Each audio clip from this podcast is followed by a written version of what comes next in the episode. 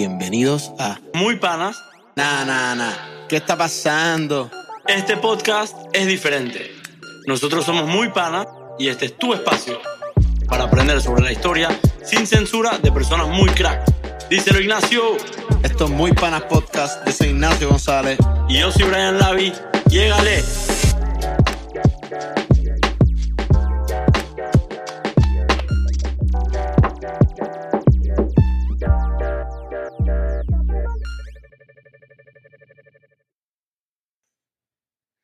Episodio número 14 de Muy Panas Podcast. Brian Lavi aquí con mi co-host y mejor amigo Ignacio González. El día de hoy tenemos un pana que le apasiona mucho el mundo cafetero. Además de ser un referente en la industria, es conocido mundialmente. Es uno de los founders de Sisu, a.k.a. el mejor brunch y café de Panamá. Es una de las personas más bondadosas que conozco.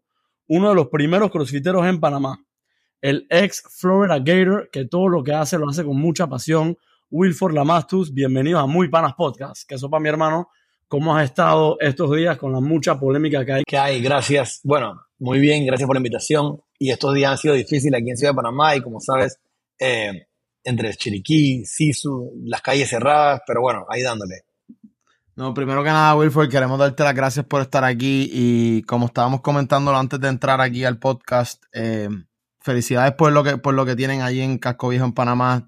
Yo siendo Puerto Rico, yo creo que hace mucho, hace falta eso de no solamente ir a un sitio donde consiga un buen producto, pero un ambiente donde puedas sentirte cómodo, estar X amounts of hours there, si tienes que estudiar, si tienes que trabajar, lo que sea. Así que creo que has construido algo súper brutal y nada, felicidades por eso. Pero quiero empezar el podcast y nosotros en Muy Panas siempre tratamos de traer el background de la persona que, que estamos entrevistando. Y creo que yo siempre soy de los que pienso que cuando uno tiene presión o siente un poco de nervio o miedo es porque algo está yendo bien, algo, algo está a su favor, algo lleva, tiene una buena base. Y creo que de eso quiero empezar. Creo que tu familia ha construido pues este imperio, este, este, este- esta compañía desde el 1918, lleva más de 100 años. Y yo escuché una vez que una regla que si hay algo que lleva más de 100 años, tú tienes que ir a visitarlo y, y, y- probarlo, estar allí presente y sentirlo porque es signo de éxito.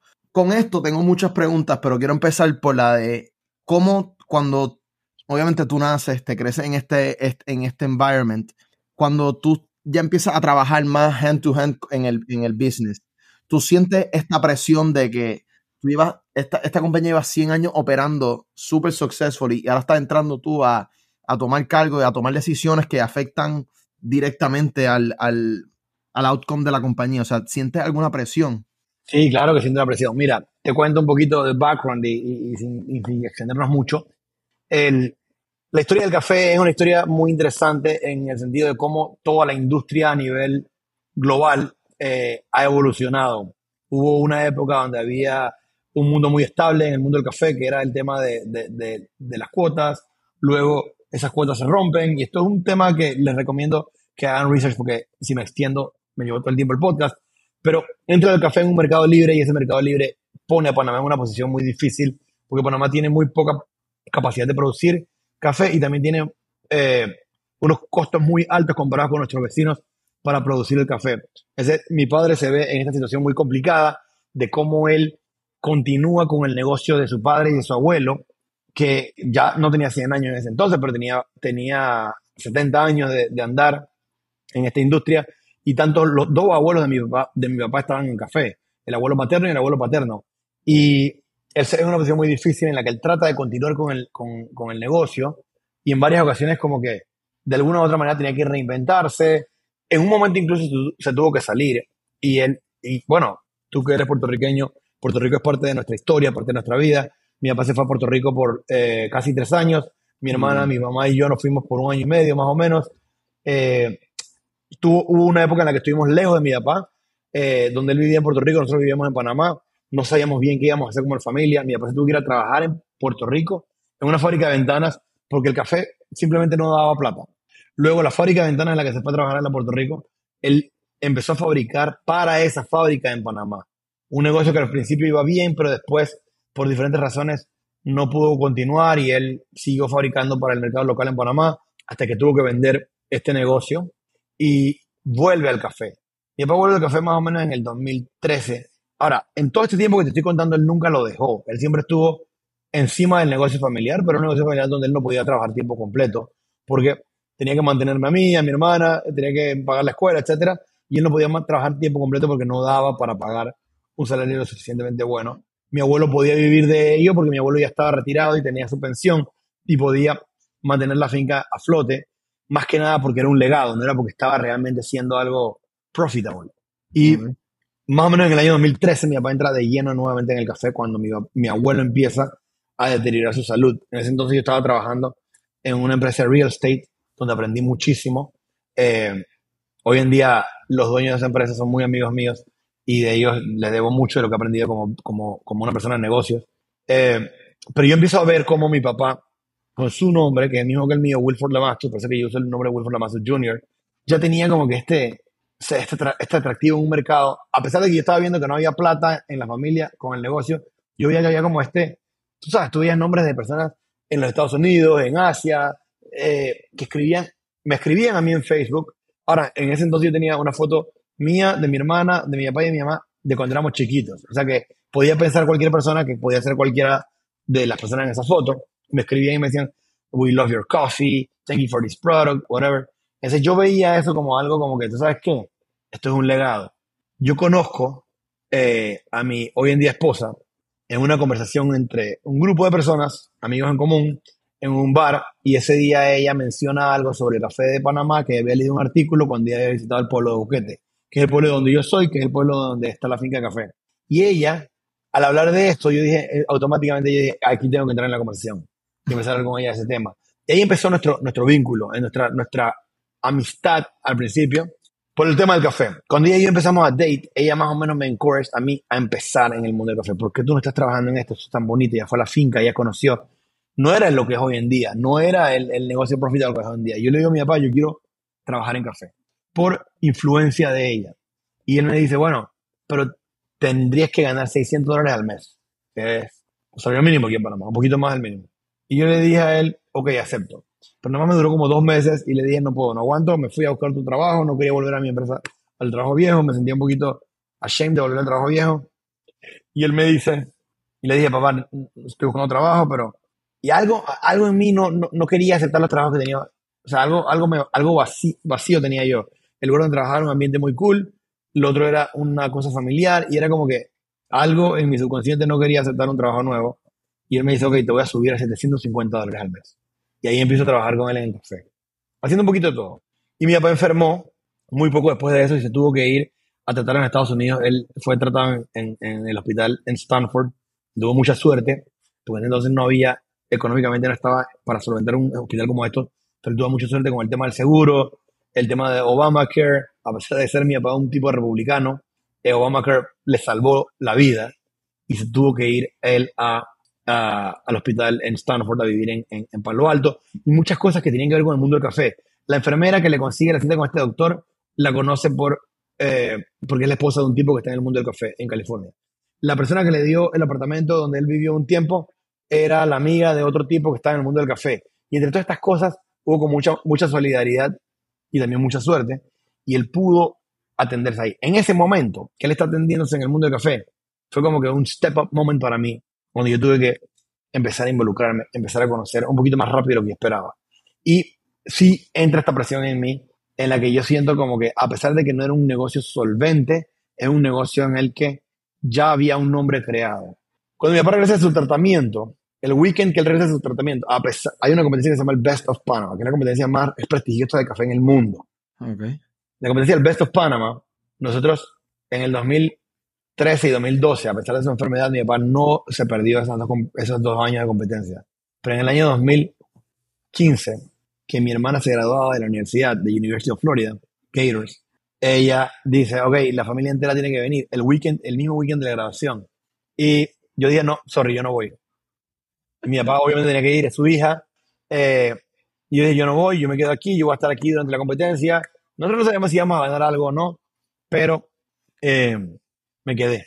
Mi mamá dramática, mi hermana dramática, mi papá no se metía mucho, pero había como un drama en por qué yo me quedaba. Mi papá tampoco me defendía mucho, en ese momento no quería meterse en ese tema. Claro. Yo decidí quedarme, me quedé y ese año fue como que el turning point de la industria, de, la, de, de nuestra finca, de nuestra marca, de nuestro...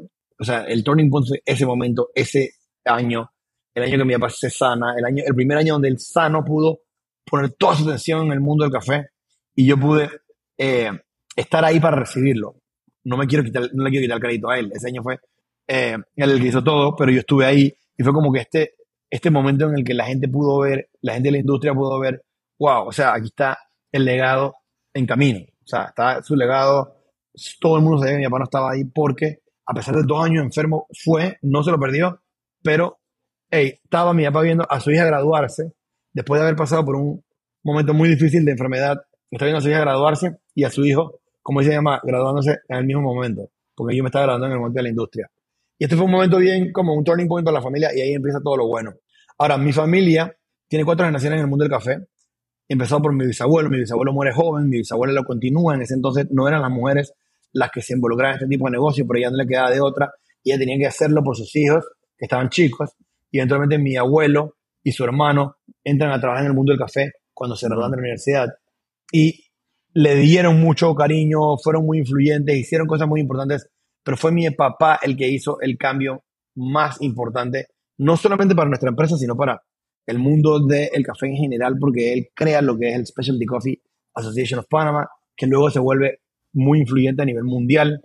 Eh, al principio nada más eran tres miembros, fue creciendo poquito a poquito, hoy en día son 95 miembros y es la industria, la asociación de café de especialidad más influyente que hay en el mundo. Entonces yo siento esta presión, yo siento esta presión que es muy grande, pero yo he dicho, yo me he dicho a mí, le digo a, mi papá, le digo al equipo, mis, mis, mis bondades, mis cosas, las cosas que yo puedo aportar son distintas a las que él puede aportar. Él es un tipo de, de mucho conocimiento en calidad de café, producir café, y yo dije, ¿sabes qué?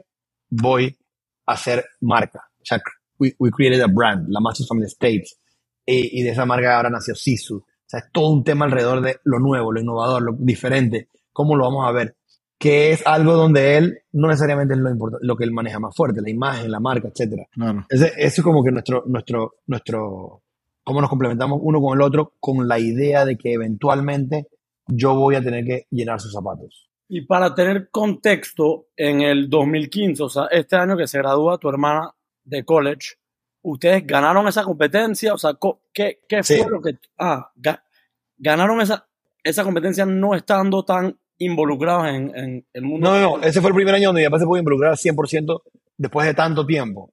Y ese año, en el momento que él se involucra al 100%, él logra ganar en todas las categorías, porque son cuatro categorías, ahora son tres, entonces eran cuatro categorías, y el premio mayor, que es el Best, el, el Panama Cup Producer of the Year, todo eso se gana. Obviamente yo recibo los premios, pero eran ganados por él.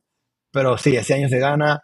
eh, era como quien dice, llamaban, en todas las categorías me paré a recibir premio, caminaba, subía al escenario, recibía premio. Y en ese mismo momento se está grabando mi hermana en, eh, en Florida, en Gainesville.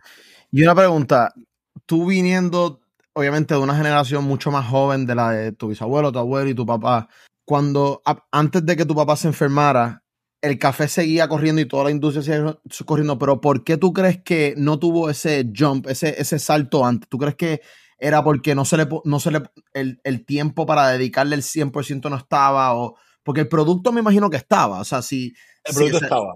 el producto estaba. ¿Qué tú crees? ¿Qué factor era el que no dejaba, que no, no- por qué no llegaron antes a donde tú piensas que pu- pudieron haber llegado? Bueno, el producto estaba y ya, ya se había visto eh, cierto, cierto grado de, de- de- de calidad, de éxito. Habían ciertos años en los que nos iba bien, eh, pero él no estaba 100% ahí. Entonces, no había una solvencia económica que lo permitiera a él poder él estar 100% en la empresa del, del café. Eh, incluso él trabajó con empresas de cafetera, de, de otras empresas de café en diferentes ocasiones de su vida.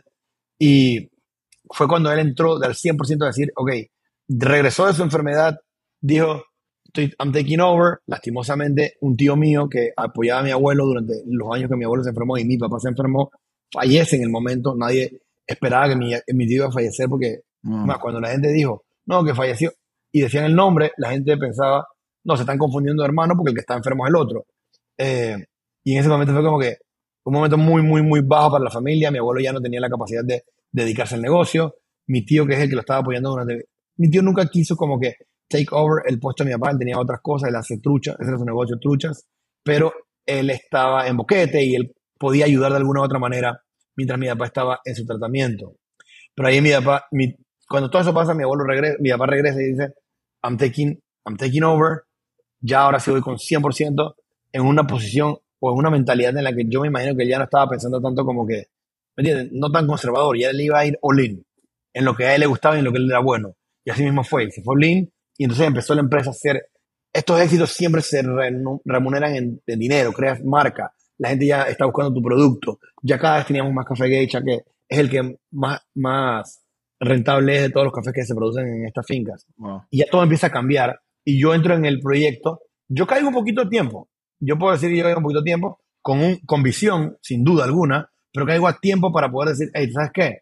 Ya yo estoy en un negocio en el que vamos a empezar a ganar económicamente y eh, en, en, tanto calidad y presencia en el mercado internacional. Y tú, tú a nivel personal, o sea, en todo esto, yo te llevo conociendo porque somos vecinos toda la vida. Yo no, yo no me sabía esta historia tuya, pero tú, o sea, una lección que quiero que nos, que nos des aquí a nosotros, a los panitas y a todo el mundo que nos escucha, es que yo te conozco más o menos como desde el 2010, por ejemplo, 2010, 2011. Ah, ajá, antes. Antes, ajá, antes, pero yo era un un super Ajá. Y tú siempre, como que siempre te has mantenido quién eres. Y como que no quiero ponerle un label a tu vida, pero, pero obviamente en esos momentos de que empiezas en, a trabajar con la familia, 600 dólares, 750, no que, o sea, sí tenías así mí como tu apoyo, pero no era tu momento de éxito, era tu momento del el proceso de, de, comenzar.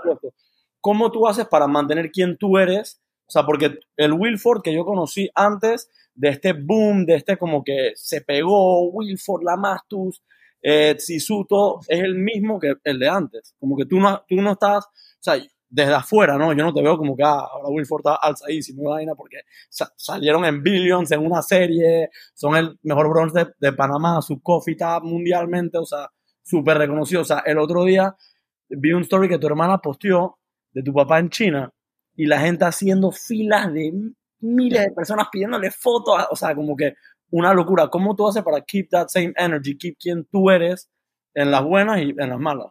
Mira, ¿sabes que Cuando una, para que tengan contexto, Brian y yo fuimos vecinos en el mismo edificio en, en Ciudad de Panamá.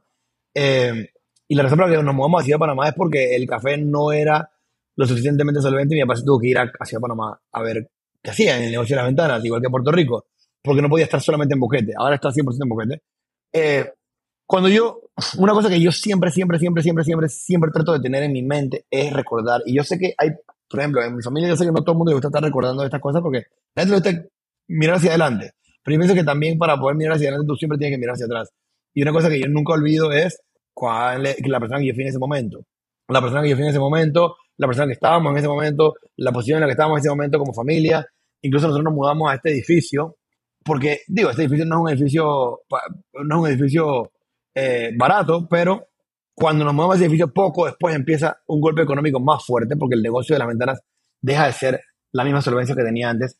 Y nosotros viviendo en este edificio, que no es, o sea, es un buen barrio, es un buen edificio, pero no estábamos en esa posición. O sea, ¿me entiendes? Y yo sé, yo siento que yo tuve amistades que me aceptaron como era y, y, y podríamos decir que por una época de mi vida yo fui limpio cuando era un pelado. Y, y la gente siguió manteniéndose así. Para nosotros ir a college fue un, fue un lío. O sea, el tema del financial aid, mi hermana parece que fue tan, bien tan significante cuando ella se graduó. Y ella la pasó un poco más difícil porque ella le tocaron años más difíciles aún. Y yo siento que yo, no olvidándome de esto, que al contarlo con ustedes también, yo siempre lo tengo presente, me mantengo en lo que yo fui. O sea, lo que yo fui es lo que nos tiene hoy en día cuando estamos. Lo que fue mi papá es lo que nos mantiene hoy en día como estamos. Y, y eso es lo que me mantiene a mí, hey, ¿sabes qué? Yo la pasé difícil y yo no puedo, no, no, no tengo permiso de ponerme a, a, ponerle un alzado ahora porque ahora estamos en, en, un éxito que en verdad me enorgullece y me gusta reconocer que tenemos ese éxito. ¿Por qué? Porque ese éxito no solamente es un éxito de mi familia, también es un éxito para Panamá. Y a mí me gusta cuando la gente dice que deja a Panamá en alto. Eso, a mí, eso, eso para mí es lo más grande que existe y todavía me emociona como si fuera el primer día que me lo dijeran.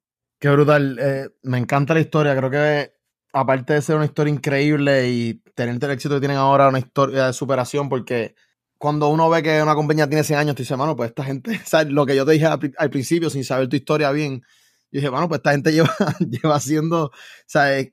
100 años de, de éxito sin parar, o sea, y han tenido los momentos difíciles y es bonito escuchar esa parte. Yo quiero, yo quiero, me llama mucha atención saber la influencia que tenía tu abuelo, que estuvo tan cerca y vivió tan cerca con tu bisabuelo cuando creó todo esto. Me imagino que el insight que él tenía de, del café, de, del, crecimiento, del proceso, de la paciencia, porque hablando de la paciencia con el café, uno de mis mejores amigos tiene tienen fincas de café en Puerto Rico y tienen una marca. Y mano, me acuerdo que una vez mi, mi, mi pana me llamó bien triste porque en Puerto Rico, a pesar de, ajá, en, eh, eh, como en, Panamá no hay, pero en Puerto Rico los huracanes, o sea, nosotros somos en el medio de, de, todos los huracanes. Y pues el papá acababa de invertir, el papá que falleció hace un año, que en paz descanse, eh, había acabado de invertir en todo esta finca, compró la finca, la hicieron el proceso, estudiaron todo lo, todo, lo que, todo lo que requería. Y después de dos años, cuando las semillas están a punto de darse, vino María y se lo llevó todo por el medio. Y obviamente sí, tú puedes decir, bueno, pues el seguro, pero el seguro no te va a cubrir ni el esfuerzo, ni el 100% de lo que le pusiste. Eh, o sea, tuvo, tuvieron que pensar nada. Lo que te quiero preguntar, es, es, es esos, esas herramientas que son tan importantes para la fundación de una, de una compañía, ¿de qué te llevaste de tu abuelo que, que fue tan importante para, la, para el crecimiento de, de la Mastus? Mira, yo creo que lo más importante, porque una cosa que uno se tiene que acordar es la mentalidad de las diferentes épocas. Y uno las tiene que reconocer. Mi papá tuvo mucho choque con mi abuelo, y cuando mi papá y yo tenemos algún tipo de choque, yo siempre le digo, recuerda que tú tuviste choque con mi abuelo. Pero uno que es algo que sí se, se transmite, y se transmitió por mucho tiempo, es la pasión. Mi abuelo, por muchos años, la pasó difícil, igual que mi papá, pero ellos por nada del mundo soltaron, porque al soltar, eh, digamos, o sea, si tú dices, si tú haces los cálculos, cualquier eh, asesor de negocio te diría, hey, suelta y empieza a hacer otra cosa. Pero la pasión de ellos y el legado familiar siempre, siempre, siempre estuvo ahí. Yo crezco, yo tengo pocos primos hermanos hombres, dos en Florida y dos en, en, Puerto Rico. Yo soy el único que crece en Panamá, en Boquete. Y ¿sabes? esta industria es en agricultura, en Chiriquí, Latinoamérica, es machista. O sea, yo no soy machista, pero así como pensaba mi abuelo y él siempre me hablaba a mí del tema. Mi abuelo un día me dijo a mí, cuando tenía nueve años, mi único, lo único que yo pido es que la finca siempre, siempre, siempre produzca café. Y eso me lo dice a mí a esa edad y yo eso me quedó grabado. Entonces yo dije, yo nunca voy a dejar esto.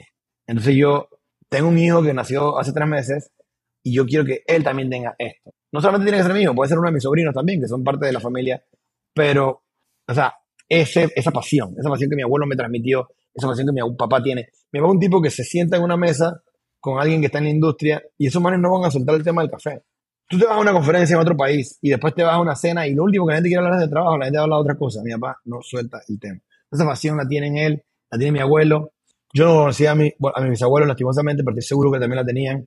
Y esa pasión la tengo yo también, ¿entiendes? Y al final es, es cliché, suena cliché, pero es, hey, cuando amas lo que haces, nunca vas a trabajar un día en tu vida. Y es así, así, y, y tengo que reconocer que tengo una vida bastante afortunada, porque los países donde nos toca viajar a vender el café.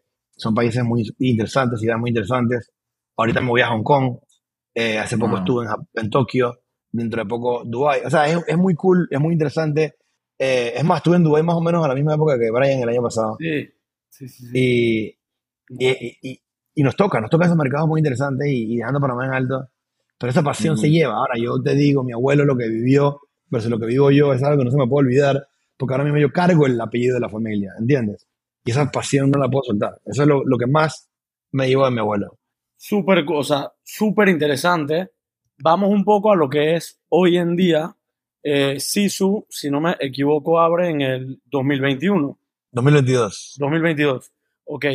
Hay un quote en business que dice que 80% of the profits de una compañía viene de 20% de un sector o 20% de algún esfuerzo. Para poner en contexto, eh, coge Uber Eats y Uber Eats es la razón por la que Uber como compañía is a profitable company. coges Wow. Amazon Web Services y Amazon Web Services es la razón por la que Amazon, o sea, compañía que en diciembre van a tener que hire a 250 mil independent contractors para poder cumplir con toda la demanda que tienen y ese sector de su, de su negocio no es profitable, pero es lo que más se dedican, ¿no? Sea, siempre tienen como que, Wow. siempre tienes tu cash cow, que es lo que te da la plata, que es lo que te sostiene el negocio. Yo aquí, desde afuera, imaginándome, yo me imagino que Sisu no es tu profit poppy. Y sé que se van a expandir. Sé que el café, lo, lo de los exports y, y- y las ventas al por mayor, es lo que de verdad le, le da ese rendimiento que sostiene a la compañía. ¿Cuál es el propósito de Sisu? Como que, ¿cuál es el, el goal? Mira, Sisu nace con una idea de.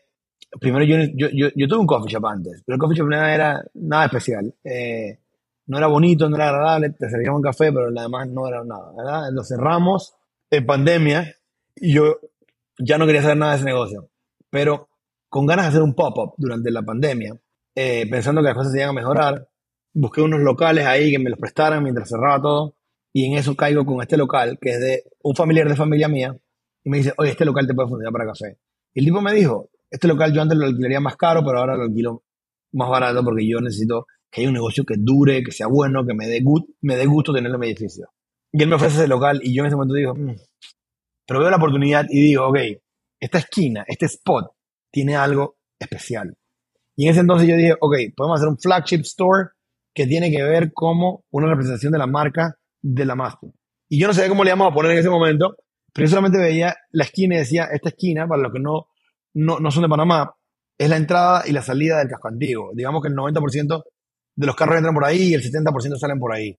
Entonces, de las dos esquinas, de los dos lados, tú vas a ver, lo vas a ver. Si vas en la noche a una obra, si vas en la noche a cenar, a un bar, lo vas a ver, aunque esté cerrado. Y si vas de día, lo vas a ver, aunque no, no- tu intención no sea ir ahí. Turista, local, lo que sea, lo vas a ver. Yo dije, aquí tengo que tener la Master Family Estate. Pero no le voy a poner la Master Family Estate a un coffee shop. Si ahí fue donde empezó todo el proceso. Ok, si vamos a poner la Master Family Estate en el letrero, tiene que ser un nombre corto. Si es un nombre corto, que lo podamos pronunciar en todos los idiomas. Entonces ahí empezó la búsqueda del nombre CISO. La idea era eso, como el flagship store que tuviera algo de marca. Luego se me presenta una oportunidad y eh, una, unos, unos arquitectos de aquí de Panamá que tenían un edificio muy cool, un área que fue como que el nightlife de Panamá, esa área murió, pero la renovaron, todavía no ha agarrado vida todavía, pero tiene un potencial increíble y es cerca de todo, pero es como un área fantasma, pero está bonito, pero hay locales vacíos y hay un montón de todo en esa zona y me ofrecen ese local y yo digo, ok, aquí es donde empieza ya y cambia mi chip de flagship store y empieza una marca nueva. Una marca que está adherida a otra marca. La Master Family Estate siendo la marca madre y Sisu viene haciendo una marca de esto. Ahora, Sisu es una marca mía con mi esposa, que toda la parte visual la hace ella. El nombre se le ocurre a ella. Todo el diseño se le ocurre a ella. Ella trabaja de la mano con unos arquitectos que son, se llaman Área Arquitectos, que son de Chiriquí, pero ella crea todo este concepto de lo que, de lo que, de lo que ustedes han visto. Y ahora, con los nuevos arquitectos que nos ofrecen el local comercial, le tocó trabajar, que son arqui- son arquitectos mayor, que con los arquitectos mayor eh, son de high standard en Panamá, high, high, high standard. Y cuando todo, o sea, yo creo este coffee shop, ¿verdad? Con mi esposa, y yo digo, ok, vamos a, a servir café de alta calidad, pero tenemos que servirlo de alta calidad. En el mundo del specialty coffee tú ves dos cosas. Si vas a los países productores, ves algo muy como, no sé, como campesino, muy lindo, muy romántico y todo, pero ya, te estás metiendo tu producto, lo estás regionalizando. Tú no quieres regionalizar tu producto, tú quieres globalizar tu producto, porque lo tienen en Tokio, lo tienen en Abu Dhabi, lo tienen en Nueva York, tú quieres globalizar tu producto, porque ya lo está, lo está vendiendo a esos puntos. ¿Para qué tú vas a invitar a alguien de afuera a que vaya al coffee shop de los Lamastus y vaya a un lugar así todo, ¿entiendes? Como le dice una señora en Casco Viejo, una, una gringa que vive en Casco Viejo, it's too ethnic. O sea, ya yo empezamos, a- empezamos a agarrar estas ideas en los viajes en Dubái, en Japón, etcétera, en los lugares que habíamos visitado, que nos compran café y hacemos como una mezcla de todo. Y ahí es donde a ella se le ocurre el concepto de CISO. Entonces, eh, cuando se crea esta idea de, de, de que todo tenga que ver con la experiencia, entonces si vamos a vender algo que consideramos que es un café caro, de alta calidad, entonces tenemos que tener toda la experiencia de alta calidad. Entonces, ahí es donde yo choteo a este pelado, Ariel Cebede, un gran amigo mío, un excelente chef, el mejor chef de Panamá. Y le, y le digo a Ariel, ah, ok, déjame, déjame decir algo importante. Ariel me había dicho a mí que él quería hacer un bakery y que él quería tener mi café. con pandemia y con todo el enredo cambian un poco las cosas. Él no hace su bakery, él sigue enfocado en su restaurante. En ese momento él tiene que empezar a hacer bakery goods para, para, para delivery, porque obviamente el restaurante de él es un concepto muy difícil de... Brian fue buen, buen cliente en esa época. El, el restaurante de él, el restaurante de él es muy difícil que haga deliveries, o sea que tuvo que reinventarse en ese tiempo. Y entonces cambia todo cuando a mí me ofrece este local y digo, hey, ¿te acuerdas lo que me dijiste? Bueno, ahora va a ser al revés. Ahora yo voy a hacer un coffee shop y necesito que tú tengas presencia ahí con tus pastries. Y él me dice, no te limites a pastries, métele comida salada también. Yo no tengo cocina, es un lío tener cocina, son edificios históricos, eh, como los viejos San Juan, no puedes como que crear una cocina. Hay cosas que te limitan, él dice, no importa, yo veo qué hago. Y él es un genio en eso y creó, o sea, tú vas allá y tú un menú completo. Eso es prácticamente hecho en su cocina y acá nada más se arma y se calienta. Entonces cuando esto se hace, eh, ya yo puedo acompañar mi café con un nivel alto de, de comida. Ese Ariel eh, me crea el menú y me, y, me, y me, vende la materia prima en su mayoría y lo que no me vende me lo escoge él también, obviamente. No es que él me dice que, ah, no, compra tú y... No, él, él dice, tienes que comprar esta calidad, tienes que comprar estos huevos, tienes que comprar esta cosa. Y yo le digo, yo lo respeto y hago lo que él diga, aunque sea más caro, porque por algo lo está haciendo, por algo, por algo creí en él, por algo, por algo le compro a él todos sus productos. Entonces, ahora en este nuevo local se me presenta esta, esta, este, esta oportunidad que yo digo, hey, ¿sabes qué? Este es un edificio muy, muy lujoso, muy lindo, de unos arquitectos que tienen mucha reputación en este mundo de diseño. Dos son tres hermanos y primos que trabajan entre arquitectura y diseño interiores, muy, muy, muy reconocidos en Panamá. Y yo digo, bueno, entrar ahí me va a dar la oportunidad de ya yo poder demostrarme como que una marca que no solamente es café, sino que es una cosa, es diseño. Por ejemplo, Apple. Nosotros compramos Apple por el producto. Pero cuando tú entras a una tienda de estas, tú sientes como que todo el diseño alrededor de eso. Entonces, yo veo esta oportunidad y digo, wow. Ahora, mis vecinos al lado son Eurostone, que pone travertino, mármol, etcétera, y el otro es Arquiluz, que, pone, que tiene un nivel de lámparas altísimo en Panamá. Y los dos me dicen, hey, nosotros necesitamos que tu local tenga el mismo nivel de lo que queremos nosotros enseñar en nuestro showroom. Así que te vamos a apoyar con esto. Entonces se crea esta sinergia muy poderosa los arquitectos que agarran el concepto de mi esposa lo, lo ejecutan, lo de las lámparas, de la iluminación, injusto decir solo lámparas, es iluminación, porque es un proyecto de iluminación, y todo lo que es la piedra. Y entonces yo digo, esto es una es completa. Ahora, mi plan, no mi plan, mi, mi visión es, Casco Viejo es el pilot shop y el nuevo, la nueva tienda que se llama, eh, donde los Mayol, en el local de los Mayol, se llama Mayol Design House. La tienda de Mayol Design House va a convertirse en el flagship store. ¿Por qué? Porque aquí me va a permitir crear cosas que no he creado en la anterior. Tengo 30 metros de cocina, es decir, lo que Ariel no solamente me va a tener que hacer estas cosas en sus, cocinas, sino que me va a poder diseñar un menú más completo que se pueda hacer ahí mismo, donde tú puedas tener más opciones también. Y de ahí podemos entonces imitar lo que queremos hacer en los nuevos, en los nuevos. Porque la idea es seguir creciendo. No quiero crecer de una manera tan abrupta donde yo pierda el control de la calidad, pero sí quisiera crecer, tú sabes, de tener diferentes spots y como dice Brian, no, no es ni cerca de ser el, profit de nosotros. Pero creo que si lo vemos a largo plazo, la marca siempre es la inversión más importante, porque aunque parezca una tontería, la marca es la que te va a hacer perdurar en el tiempo, especialmente un producto como este. Yo, yo, a mí me parece bien curioso lo del café y toda esta idea que tú estás poniendo de, de poner la idea del café y darle añadirle ciertos factores para, para mejorar la experiencia del, del, del, consumidor. Pero, ¿qué balance hay que tener? Porque cuando tú vas a un sitio, yo no digo, o sea, obviamente si me quiero tomar un café, ¿verdad? Pero si yo voy a un restaurante, yo no digo, mira, pues, o sea, yo vine al restaurante porque es que me encanta el café de aquí. O, o sea, ¿qué balance hay que tener cuando tú estás, obviamente, siendo tu business el café, pero qué balance tienes que tener cuando tú estás teniendo todas estas ideas de añadirle comida a tu producto, ¿tú crees que te opaca tu, lo que es tu business primordial, que es el café? ¿O no? Claro, eso fue una, eso fue una, una algo que pensamos, que pensamos desde el principio, que podía opacarlo, y obviamente nosotros queremos resaltar el café. Eh, pero de todas maneras, a diferencia de muchos países en el mundo, tú vas a un lugar donde nada más te venden café y te da belleza. Sí. Pero más se necesita, se necesita el acompañante para que la gente se motive en ir al local. A pesar de que a la gente le gusta mucho el café, la gente ¿Me entiendes? Necesita ese apoyo para, para que la gente llegue. Eh, por eso yo pensé en un momento solamente pastries, nada salado. Confía en Ariel y dije, hey, dale pues. Si tú dices, estoy. No, claro. Pero, pero yo, ok. numbers wise, el café es una venta mucho, mucho, mucho mayor que, que, que la comida. Eh, así que no lo ha opacado. Sí me va a venir una persona que va a llegar y se va a pedir una galleta, y se va a pedir un sándwich, y se va a pedir un, un canel, y se va a tomar un jugo de esos que yo compro, que son de un proveedor, y no me va a tomar nada de café. Fine, Sí. no hay problema. Eh, la marca sigue siendo elevada ahí, pero sí se llega mucha gente con el, el fin del café. Ahora, tú llegas y pides un café y te pides una cosa que te acompañe y tu experiencia se eleva, eh, que si solamente fueras por el café. Pero so far no ha habido como que ese opaque del, del café, pero sí es algo que obviamente pensamos. Eh, digo, hay gente, mira cómo es la gente. La gente tiene, la gente tiene, la gente es bien, bien, bien. o sea, hay dos tipos de personas. Y, y ahorita que Brian mencionó lo de Billions, nosotros salimos en Billions. O sea, nuestro café, nuestra finca fue ¿Cómo llegó, ¿Cómo llegó a eso? Perdón que te interrumpa, no sé si lo iba a contar, pero me, me interesa mucho. Mira, lo de Billions, eh, pero no me quiero salir del punto. Voy a contar Dale, de Billions eso, después- después. Cuando sale lo de Billions, la gente me dice, hay dos tipos de personas. Las que me dicen, wow, ¿cuánto te pagaron por eso? Y las que me dicen, wow, ¿cuánto pagaste por eso? Dos tipos de personas. Entonces, eh, no pagué nada, no sabía, no sabía. Me enteré por una amiga que ve Billions on Time. Yo lo veía, pero lo veía cuando estaba allá en, en Netflix Latinoamérica. Y ella lo ve así, breaking en, en, en, en websites de estos, que, y la tipa me mandó la foto y me dijo, mira tu café, aquí salió. Yo no sabía. Wow. Pero esas- esos son, dos tipos de personas. Esta es la persona, ok, cuando tú vas a mi vitrina dice A to C. Cuando tú vas a mi menú dice A to C. Gente me dice, oye, ¿por qué tú pones A to C ahí? ¿Ariel te paga para eso? No, ¿cómo voy a hacer?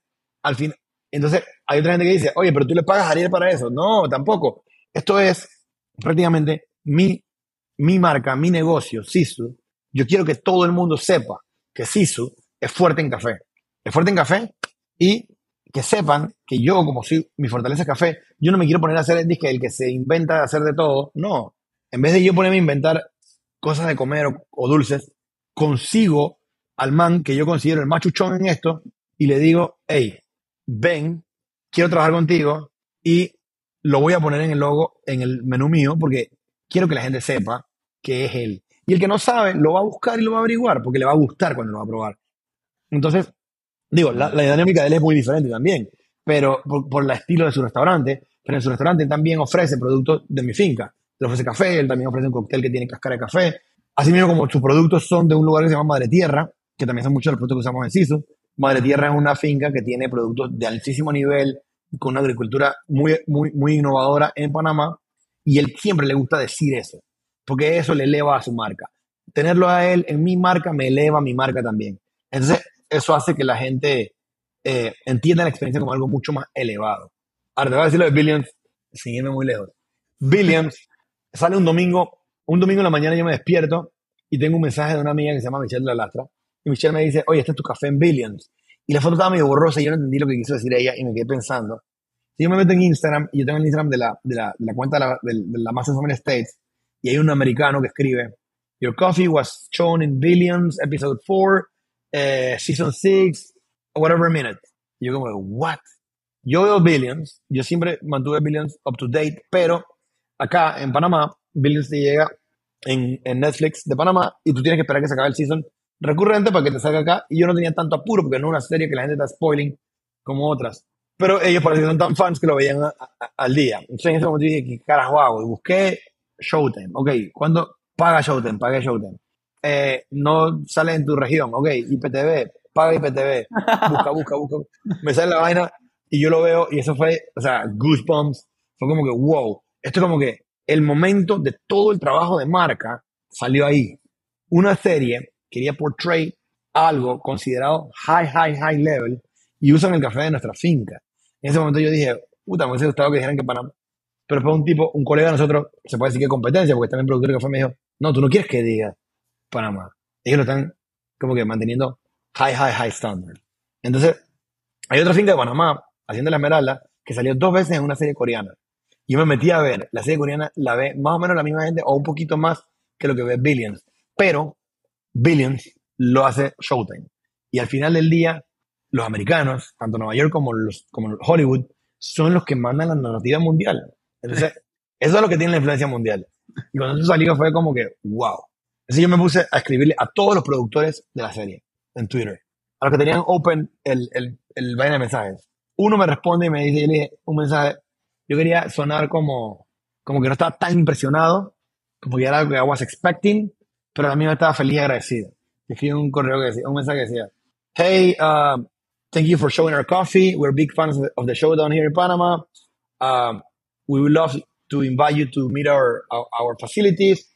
Uh, but we know you're busy, so in the meantime, I would like to send you and the rest of the of the of the, the staff uh, some of our coffee.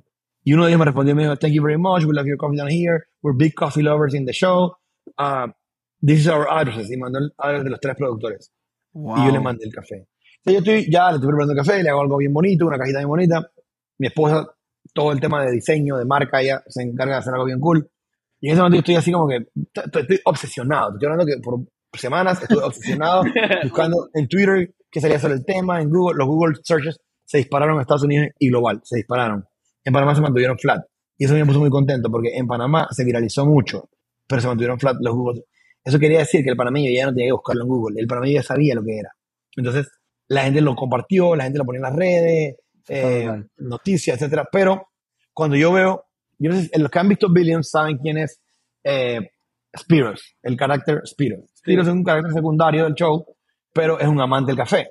Ese Spiros lo tienen bien, bien, bien puesto con el tema del café. Eh, Spiros en el, en el show decía, en el show decía como que, is this Spiros approved? Y salía la foto donde salía, los que no vieron el show, por alguna razón, solamente en ese episodio le pusieron el price tag a todo lo que era lujo en la oficina ese día. El tresor del café. Entonces, Spiros sale sirviendo el café, y cuando sale sirviendo, eh, el, eh, perdón, Spears no, perdón, el, el- el otro que es Prince, está recibiendo café y pone el tweet de, de, de Billions, dice, is this Spears approved? Y el, el personaje, el personaje, no, el actor, Stephen Conken, que me aprendí el nombre ese día, pone un comentario diciendo, no, no, le dice Spears approved, pero metió un comentario ahí bien, bien nerd en el mundo del café, y si esto lo escucha algún, algún, algún fan del café, habla de Sestic y habla de Fellow, que son términos que son del mundo deep, deep nerd del café. Y dije, puta, este tipo sabe de café en la vida real, no solamente su carácter. Y busqué, le escribí y salía su mensaje open. Y el tipo me escribió un mensaje súper cool al- para atrás. Me dijo que ellos son coffee lovers, que él tiene una historia de amar el café, bla, bla, bla, bla. Que para él era súper cool que yo le haya escrito. Y me dijo, if you are ever in New York, please text me.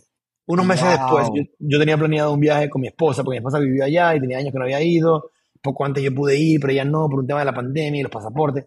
Y yo le prometido que le iba a llevar en su cumpleaños a, Nueva York en ese entonces. Mi esposa, en, en, su cumpleaños, siempre le cae o en pesa o en un viaje mío. Siempre. O, o en pesa o en viaje. O sea, nunca podemos estar bien en su cumpleaños. Y este era el único cumpleaños que caía fuera de pesa y que era cerca de mi viaje, pero no era esos días. Y dije, ok, aprovechamos y viajamos. Y nos fuimos a Nueva York y yo le escribí al tipo. Como el último día de mi viaje, él leí el mensaje y me responde para atrás. Y yo me fui a verlo. Y él me dijo, quiero verte en este coffee shop. Y le dije, ¿por qué no nos vemos en este otro? Que está más cerca de mi hotel. Y me dice, está bien, podemos ir al que tú dices, pero quería que conocieras a alguien en este otro. Sabes que yo no voy a hacer un asshole, no me está poniendo a escoger lugares. Yo voy por donde él dice. Me fui para allá y llegué a un coffee shop chiquitito. Y él me echa el cuento y me dice, cuando yo era un actor de obras, él era el fotógrafo de obras. Él dice, no, yo fui fotógrafo de conciertos, de obras, en los tiempos que la fotografía estaba famosa. Y él dice, cuando la cosa se fue moviendo digital, yo aproveché y convertí mi spot de, de, de, de, filmar, de foto, de, vaina, en un coffee shop. Y conocí a este otro tipo de antes, que era actor de obras y después se volvió actor de televisión también. Y él compró este café de una empresa que se llama Say Coffee, que es un cliente nuestro que está en Brooklyn. Y cuando lo compró, parece que este café, este tipo lo compra y se lo lleva a la gente al show, como siempre hacían lo del show. Se llevaban café entre ellos y compartían y mientras grababan tomaban café los demás. Él dice que él no supo más nada después de eso. Ellos escriben el script tres años después de esto. Y cuando escriben el script, o dos años, yo no sé cuánto tiempo después de esto, acuérdense que la pandemia y esto, que se atrasaron todas las series, Claro. y sale este. Él dice que es lo único que se le ocurre. O sea, no es 100% de ahí, pero él dice que es lo único que se ocurre porque él se acuerda de haber llevado este café, que en un lado decía una cosa de un precio, que se había vendido un récord de 661 dólares la libra. Y ellos usan ese precio en la serie, así que único que se le ocurría. Y, y ya, de ahí más, de ahí no, o sea, de ahí no, no, no supe qué más hacer con la información. Siento que mucha gente me dice, pero tienes que monetizar. Yo creo que ya se monetizó, creo que es lo que es. Creo que al final de mis presentaciones yo pongo ese clip eh, cuando voy donde mis clientes en diferentes partes del mundo y la alegría que eso me dio a mí a mi familia, o sea, ya, yo siento que se monetizó. Eh, seguir trabajando con la marca, obviamente, no quedarse dormidos. No, y yo creo que también el, el- el- la satisfacción de que se dio orgánicamente, o sea, que tú no tuviste que buscarlo ni esforzarte ni poner ni salirte de tu, de, de nada para que eso se diera ahí. Yo creo que eso lo hace hasta mejor todavía. Así Eso es, increíble. Sí, y, y volvió, o sea, increíble. Y volviendo un poco a, a lo de Sisu, eh, es un positive sum game poder decir que tienes el mejor café de Panamá combinado con el mejor chef, a.k.a. la mejor comida de Panamá. No, no podemos, o sea, hay muchas cosas que este episodio no se puede terminar antes de, y una de ellas es tu esposa, o sea, tu, tu esposa es, o sea, son un power couple, ha estado contigo en todo este proceso. Business wise, como que we kind of get the image de cómo ha sido todo, pero a, a nivel personal, ¿cómo, cómo es el tema, cómo fue eh, el adversity que tuvieron que pasar por en términos de que ella es judía y tú no, como que todo este proceso, porque esto obviamente emocionalmente, dentro de todo lo que estás pasando, por como que es mucho, es mucho peso. O sea, manejar un, un negocio y, y no nada más tienes el desafío de casarte con la per- persona que amas, pero tienes que romper una barrera que en Panamá pocas personas, o sea, pocas parejas rompen. Yo no conozco a una que la ha hecho. Y lo, lo Bueno. admiro mucho. O sea, que lo ha hecho como Es- de, de, de esta manera, pues. Eso fue bien difícil, bien difícil. O sea, yo la conozco a ella y cuando yo la conozco a ella, obviamente yo sabía que había una barrera y que no se podía ir más allá. Y la conozco por un amigo en común y continuamos eh, viéndonos en diferentes ocasiones. Pero a mí me gustaba, o sea, desde el momento uno me gustó y llegué a un momento en que yo dije como que ya, o sea, fuck it. Eh, pero hubo muchos momentos en los que tuvimos que romper como pareja. Varios momentos en los que tuvimos que romper como pareja, tuvimos que romper porque, porque en verdad es imposible. O sea, una familia, una familia ortodoxa, eh, judía, panameña, y yo siendo no judío, era algo que era imposible. Pero cada vez que rompíamos, cada vez que nos poníamos, de, o sea, nos poníamos que teníamos que romper, que no podíamos continuar, había algo que nos volvía a unir. Especialmente yo decía como que en un momento yo dije como que, ¿sabes qué?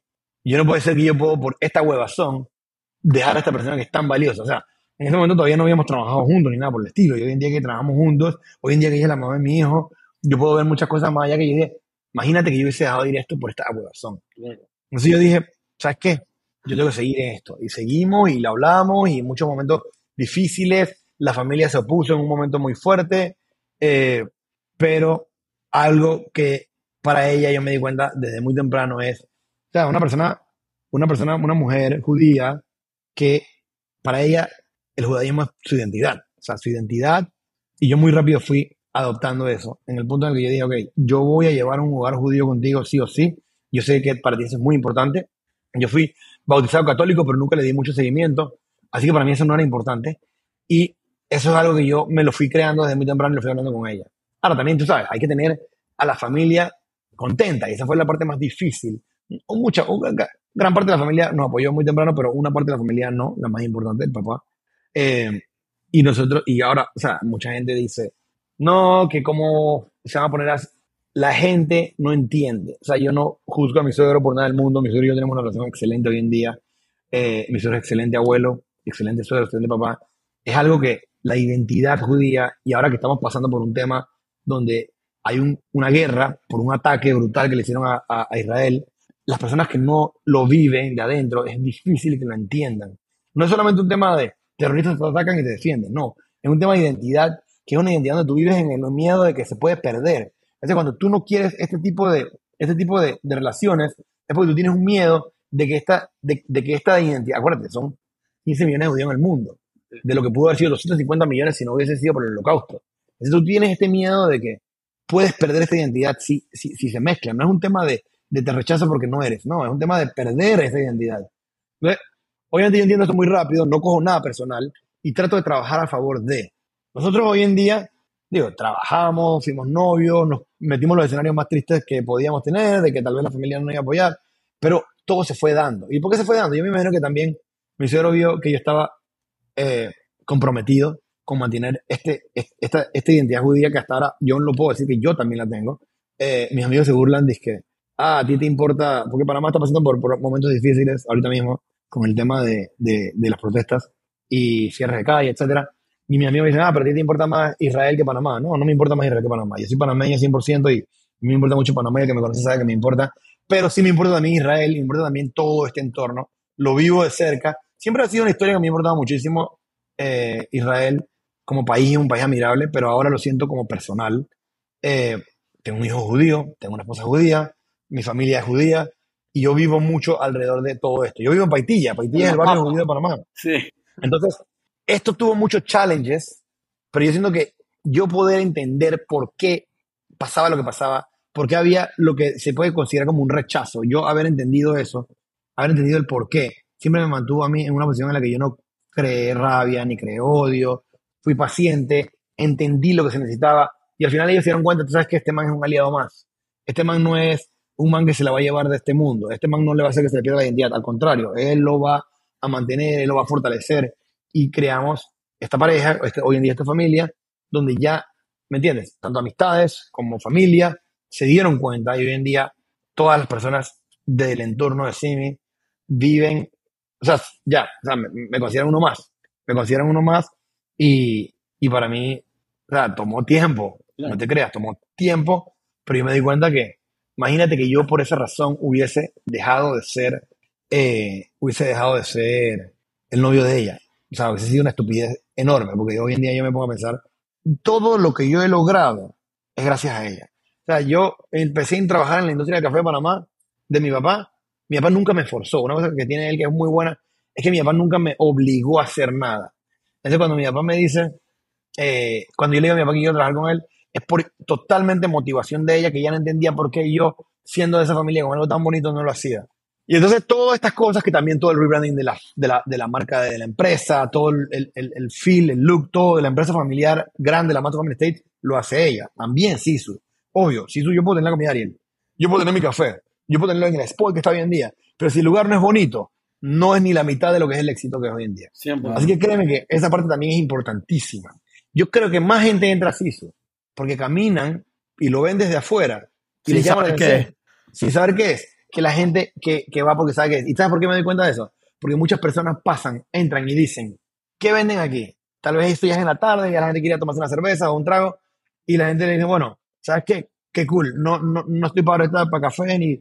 Pero lo tienen en top of mind y probablemente llegan al día siguiente si son turistas. Entonces, eso, o sea, cuando tú ves que la gente entra, curiosea y se va, la gente pensará, no, que eso es una bobería porque, porque esa gente no está consumiendo. No, al contrario, esa gente está acknowledging que tienes algo especial ahí. Algo le llamó atención. Y otra cosa, la gente se siente a trabajar ahí. La mayoría de las mentalidades de los coffee shops, excepto los grandes como Starbucks, etcétera, la mayoría de de los coffee shops como paralelos al mío, odian que la gente se sienta a trabajar ahí. Yo no.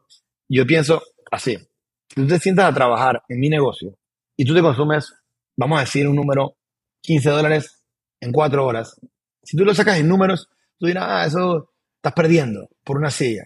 Pero no. Si tú lo mides a largo plazo, la satisfacción de esa persona, esa persona eventualmente va a llegar y va a decir, hey, este lugar donde yo trabajo los días de semana, que el ambiente es súper cozy y súper cool y te atienden súper bien, vamos ahora con la familia a bronchear un domingo. Te llegan seis y te bronchean ese domingo. Según uno de esa familia va a decir, hey, yo voy a volver.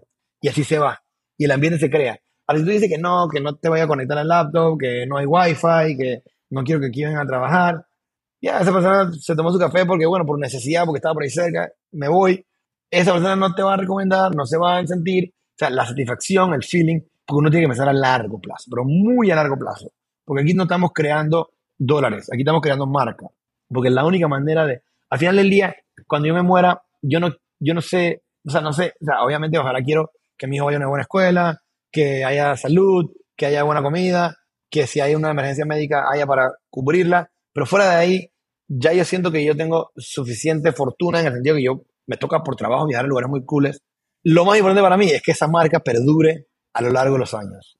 Cuando se muera mi hijo también, a lo largo de los años continúe. O sea, eso es lo que para mí es más importante. La Mastodon State Sisu, como se complementa en ese momento, pero que esas marcas, las dos que son hermanas, o padre y madre, o padre e hijo, perdón, se perduren. Pero ahí te puedo decir, o sea, en conclusión, mi esposa y yo la pasamos difícil. Ahora, yo creo que también esas dificultades, eh, obviamente, refuerzan la pareja. eh, Claro. y, y hoy en día, o sea, hoy en día mi suegro viene a mi casa y ni siquiera toca la puerta, ¿me entiendes? Él viene a visitar a su nieto y, y, y viene a visitarnos a nosotros y vamos a llevarte a su casa casi todos los viernes y la pasamos súper bien. Por muchos años él no estuvo presente porque hey, es difícil. El que no lo ha vivido, el que no lo, el que no está en los zapatos de la gente no entiende, no entiende, ¿me entiendes? Cuando alguien pi- piensa como que de manera simplista, la gente puede pensar que, oye, pero qué fácil fue para él perdonar a sus suegros y después de tantos años que estuvo desaparecido. No, eso no es así como la gente lo ve simplistamente. Hay un profundo por qué él estuvo en esa posición. Y no es personal, para nada es personal. Y hoy en día yo te lo juro que yo no cambiaría absolutamente nada de lo que pasó para llegar a donde estamos hoy en día.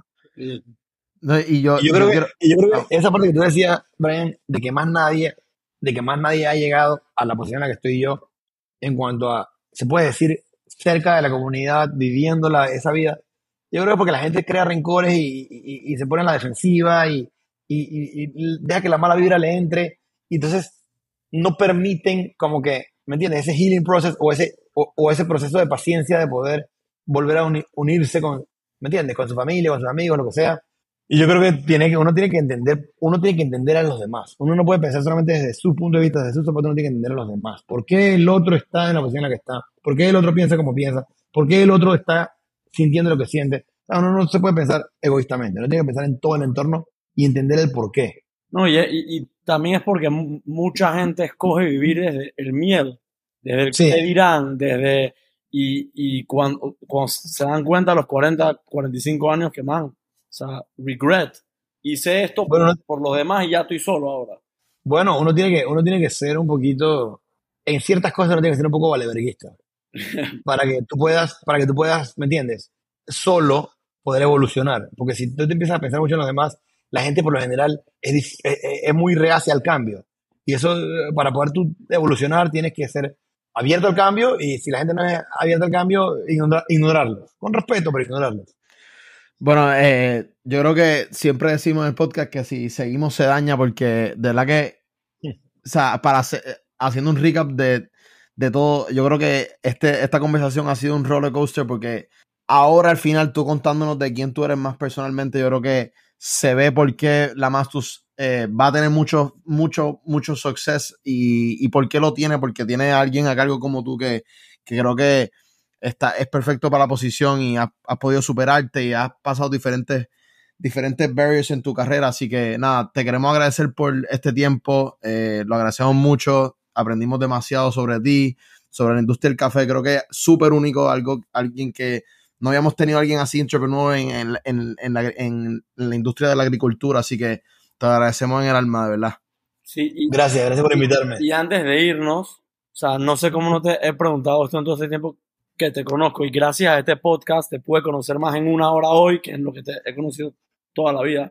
¿Cuántos Cuando uno se pone a, a- Sí, socialmente no habla huevazones. literal, hablamos siempre de NFL, fútbol y vaina. ¿Cuántos cafés te tomas al día? Siempre he tenido, siempre tengo esa duda y digo, ¿cómo no se la pregunto?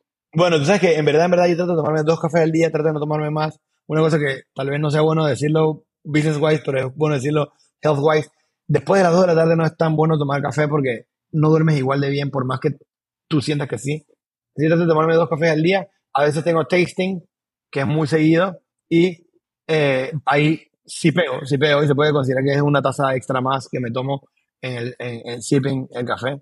Yo lo trago, mi papá y muchos otros catadores lo escupen. Ahora, antes de irme, sí quiero decir una cosa más. Hoy en día, yo eh, soy una persona que he tenido mucho éxito y tengo una posición en mi vida bastante buena en la que yo estoy bastante satisfecho, bastante contento y agradecido. Hay personas que alrededor de uno siempre lo hacen a uno especial. Hoy en día la empresa, la, la persona que hizo, no solamente la empresa de nosotros, sino la industria del café de Panamá, mi papá, que es un tipo que hoy en día él y yo somos muy diferentes en nuestra forma de trabajar, pero somos un complemento ideal y mi papá, o sea, gracias a él, yo pude ser lo que soy hoy en día, gracias a él la empresa es lo que es hoy en día y gracias a él hay un tanto éxito en el mundo del café, especialmente en el mundo del café de Panamá y nosotros como empresa. Yo quiero poder obviamente transmitir lo que mi papá me transmitió a mí, a mi eh, hijo, mi abuelo, que para mí fue una figura muy, muy cercana, fue muy unido a mi abuelo, era un tipo muy trabajador, que te enseñaba cosas muy buenas, pero yo siento que mi papá es más allá. O sea, a pesar de que yo amo a mi abuelo en paz descanse y siempre lo voy a recordar de la mejor manera, siento que mi papá es más allá que lo que pudo haber sido mi abuelo y, y eso para mí es algo que yo vi y yo digo, yo no puedo no, puedo no ser así, o sea, como, como papá, como empresario, como jefe, como jefe papá. Y la otra es mi esposa, que obviamente ella tiene una visión muy o sea, de marca, de creatividad, una cosa muy especial que ha replicado en la empresa, ha replicado en, eh, en, en nosotros como pareja y a ella también ha creado como este entorno muy, o sea, es una persona toda paciente, tranquilita, que crea y le da, y le da, y saca. Ese, nuestra empresa, subasta, eso es un tema que googleenlo porque aquí no se puede hablar porque no hay tiempo. La subasta privada de nuestra, de nuestra empresa ha sido el éxito más grande que tenía la empresa. Y eso es una idea que se creó donde ella creó todo el contenido y toda la parte de branding, toda la parte visual, que es una locura, es una locura. Y hay otra cosa que yo también tengo que decir, que no es tanto de negocio, pero es como carácter. Y mi carácter me lo creó mi mamá. El carácter que yo tengo hoy en día y también como que todo este entorno de la psicología, de la inteligencia emocional desde muy chiquito era algo que yo escuchaba de mi mamá y de mi abuela, porque mi abuela es psicóloga, de parte de mamá. Y esta inteligencia emocional me hicieron tener desde muy chico cosas que hoy en día yo las puedo, como lo- todo lo que hemos hablado hoy en día, tanto de negocio como familiar, como con, con mi, mi, mi con mi, mi papá, con mi, mi esposa. Es decir, la gente que te rodea te hace. Ahora, toda la gente que te rodea tiene errores y tú tienes que buscarle la parte positiva a ellos para que tú puedas entonces sacar lo mejor para que te ayude a crecer. Y nadie puede solo, nada, nadie nunca nada puede solo. O sea que siempre hay que acompañarse a la gente que te, que, que te suma. Y no todo el mundo te quiere o sea, no todo el mundo, no es, que, no es que te va a sumar automáticamente, tú simplemente ab- absorbe lo que te suma y lo que no te suma, ya, déjalo que entre, que entre por un lado y salga por el otro. Take it with a grain of salt, ¿no? Qué buena lección para terminar el podcast, de verdad, súper agradecido, o sea, eres un crack y, y tu historia y tu familia y el legado, muy inspirador y estamos súper agradecidos. Gracias por invitarme, en verdad que la pasé muy bien aquí. No, gracias. Bueno, otro episodio de Muy Panas Podcast. Nos vemos en el próximo.